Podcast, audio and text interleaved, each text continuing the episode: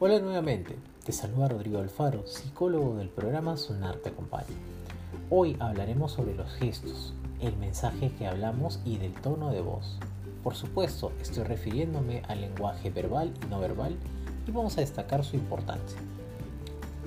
Comencemos describiendo la fórmula 55387 de Albert Meravian, psicólogo e investigador. Fue la persona que enunció esta ley gracias a sus estudios indicó que el 55% representa el lenguaje no verbal, es decir, los gestos, la postura, los movimientos del cuerpo y todo lo que puedan expresar nuestros movimientos corporales.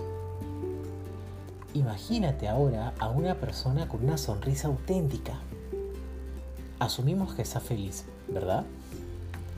Imagina a alguien alzar su mano y a la distancia otro ser humano asumimos que está haciendo una señal de aquí estoy alguien que conoce, ¿cierto?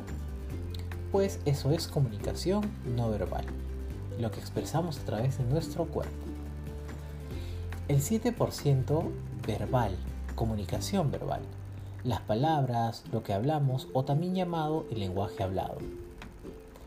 Imagínate a una persona dando un discurso entre comillas plano, como el siguiente.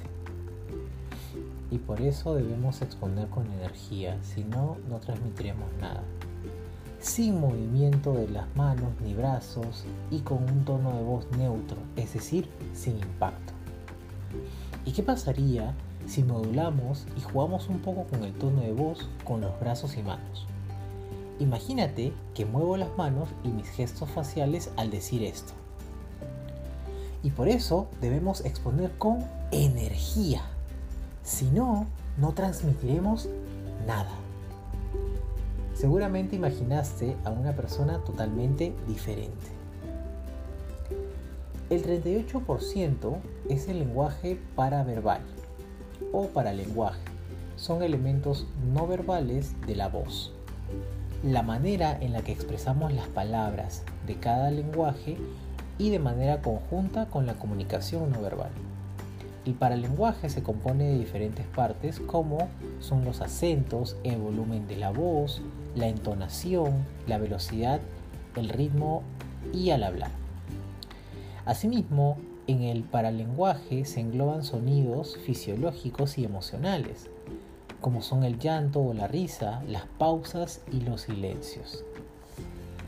En resumen, 93% del lenguaje es no verbal y solo 7% es el lenguaje verbal, el mensaje hablado. Para entender mejor este último punto, vamos al siguiente podcast, donde te haré reflexionar y entender la importancia del lenguaje paraverbal, que forma parte del lenguaje no verbal. Directamente hablaremos de cómo el tono de voz, la forma, las pausas y el como lo diga alguien, cambiará por completo un mismo mensaje hablado.